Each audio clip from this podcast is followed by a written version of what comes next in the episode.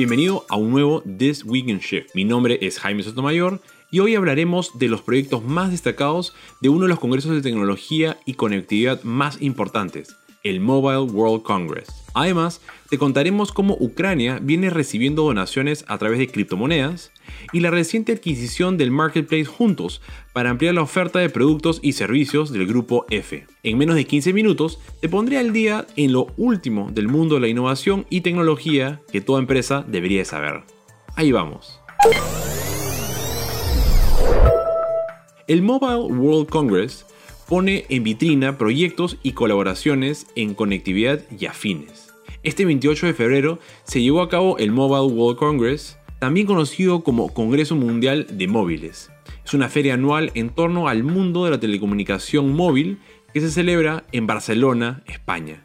Es considerado el más importante del mundo en su sector. En este congreso sobre tecnología global y plataformas de I+D se busca fomentar la colaboración internacional en las comunicaciones y conectividad. Aquí se presentaron novedades en low code, aplicaciones en robótica, inteligencia artificial y avances del 5G. Aquí presentamos algunas novedades. Hewlett Packard presentó un proyecto de Corporate Venture Building como medio para mantenerse a la vanguardia. Corporate Venture Building es un modelo de innovación abierta que crea y acelera una startup para una gran corporación, que financia el proyecto. HP y su socio The Collider programa de innovación que hace posible la transferencia tecnológica entre ciencia, mercado y sociedad. ¿Qué están cocinando estas dos organizaciones? HP 3D Printing identificó que el venture building como estrategia es importante para capitalizar innovación y generar retornos para sus accionistas. Esto a través de un proyecto de aceleración basada en una estrategia de negocios en ciencia y Multi-Jet Fusion, método de fabricación aditiva inventado y desarrollado por la empresa HP, que trabaja por capas usando polvo y nylon. En un fireside chat, los representantes del proyecto compartieron cuatro aprendizajes. El poder del enfoque, preocuparse por lanzar algo bueno y no perfecto, identificar el nivel de innovación y reconocer el ecosistema. CityBits es una startup que ofrece a sus clientes la posibilidad de recolectar datos mediante inteligencia artificial, pero desde una perspectiva ética es decir, de manera anónima dentro de lo posible y buscando eliminar los sesgos que la tecnología presenta. Por ejemplo, en un análisis de miles de tweets, esta startup registra solo el contenido de los mensajes y así evita usar los datos personales que se dejan visibles en las redes sociales. Otra novedad, conducción de un Fórmula 1 con low code. El low code es una forma simplificada de desarrollo de software que requiere pocos conocimientos de programación con ella se puede llegar a manejar un auto de Fórmula 1 con un sencillo programa, según mostraron NTT Data y la Fundación Mobile World Capital Barcelona. Otra novedad, la tecnología que asegura la cerveza perfecta. La compañía DAM exhibió un robot capaz de agarrar un vaso, colocarlo con la inclinación justa debajo del tirador de cerveza para añadirle solo dos dedos de espuma, cerrar el grifo y depositar la bebida en la barra, lista para tomar. Algo similar ha desarrollado Telefónica mediante su proyecto 5G Bartender, un robot con funciones de camarero que combina la conectividad 5G y el Edge Computing. Qué interesante sería tener ese tipo de congresos en Latinoamérica, ¿no? Sin duda, mostrar colaboración para potenciar innovación y tecnología a diferentes niveles y para diversas industrias es algo que animaría a muchas corporaciones, startups, academias y otros agentes a dar más pasos firmes para crear cosas conjuntos. Ucrania recibe donaciones a través de criptomonedas. El 3 de marzo, Ucrania contaba con donaciones por 55.7 millones de dólares, de acuerdo al sitio Elliptic. La venta de NFTs también ha sido fundamental para enviar recursos tanto al gobierno ucraniano como a ONGs.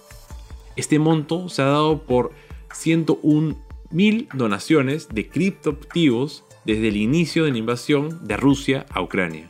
La mayoría de estas donaciones han sido recibidas por el gobierno ucraniano, el cual desde el pasado 26 de febrero comenzó a recibir recursos en criptomonedas en direcciones de Bitcoin, Ethereum, Tron, Polkadot, Dogecoin y Solana. Según los registros, hasta el momento el gobierno ha recibido 99.000 donaciones en criptomonedas con un valor de 47.7 millones de dólares. Lamentablemente, La delincuencia incluso en este espacio no se ha hecho esperar, ya que también se han detectado estafadores que comienzan a aprovechar la tragedia para hacerse de recursos de manera ilícita, engañando a usuarios desprevenidos. Por otro lado, sabemos que algunos bancos de Rusia fueron excluidos del sistema SWIFT, una cooperativa de sociedades financieras que determinan los códigos necesarios para realizar o recibir cualquier transferencia internacional. Sin embargo, por un lado Rusia cuenta con su propio SWIFT, el SPFS, y por otro lado están las criptos. Inversionistas rusos empezaron a optar por las criptomonedas como una alternativa para custodiar y trasladar sus fondos. Estados Unidos emitió reglas para evitar que las plataformas de intercambio de criptomonedas sean utilizadas por los oligarcas rusos. Pero, ¿es esto posible en blockchain?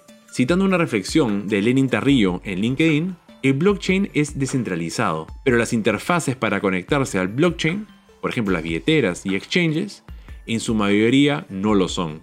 Muchas de estas interfaces se reservan la custodia de tus claves, por ende, sí pueden bloquear el acceso a tus activos, y es algo que ya se ha hecho en varias oportunidades. La ciudadanía, el sistema financiero tradicional, los líderes políticos y defensa nacional se han enfrentado a nuevos escenarios que dejan muchos temas por discutir y profundizar. Grupo F adquiere el marketplace juntos.com y potencia su canal online. Grupo F holding 100% peruano, anunció la suscripción de un acuerdo para la adquisición del marketplace juntos.com. Con esto, la compañía con más de 60 años en el mercado, a través de marcas como la Curazao, Tiendas F, Motocorp y Financiera Efectiva, busca seguir desarrollando su ecosistema digital e impulsar el comercio electrónico en el Perú. En un comunicado del grupo, explicaron que con la adquisición del mall virtual Juntos, Grupo F ampliará sustancialmente su oferta de productos y servicios en el mercado. Juntos, cuenta con más de mil tiendas virtuales y miles de productos en las categorías de supermercados, farmacias y mascotas, moda, deportes y outdoor, electrónica, hogar, juguetes, entre otras. De acuerdo a la consultora Cantar, más del 52% de las compras online se realizan a través de marketplaces. Al sumar a su ecosistema a Juntos, Grupo F alcanzará más de 3 millones de visitas mensuales en sus negocios de comercio electrónico y estima que para el 2024 representarán el 40% de sus ventas totales, con una facturación de más de 2.200 millones de soles en todo su negocio retail.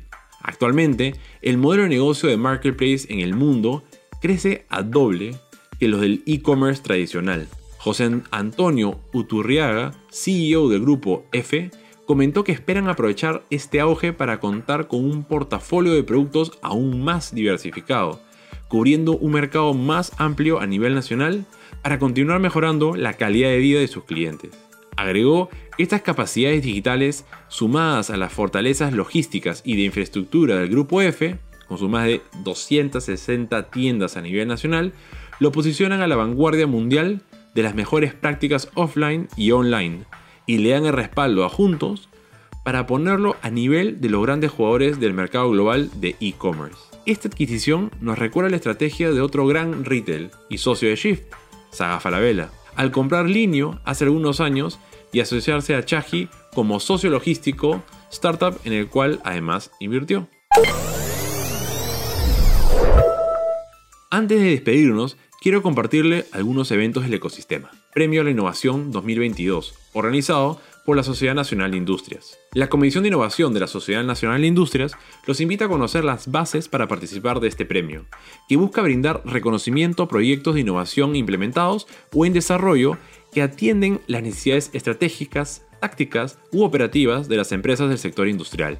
Pueden participar empresas de la industria manufacturera, de todo tamaño, y estudiantes vinculados a centros educativos superior o investigadores. Pueden encontrar las bases en las páginas de la Sociedad Nacional de Industrias, como también en nuestro newsletter y en las notas de este episodio. Y para mayor información, pueden contactar a Renzo Asensio por el correo rasensio.sni.org.pe. Bueno, ese fue nuestro episodio semanal. Muchas gracias por acompañarnos. Si es la primera vez que escuchas este podcast y te gustó, te invito a que te suscribas. En el caso que seas un fiel seguidor del podcast de Shift, ayúdanos a compartirlo con más personas. pásales el link al episodio o dile que nos pueden encontrar en Spotify.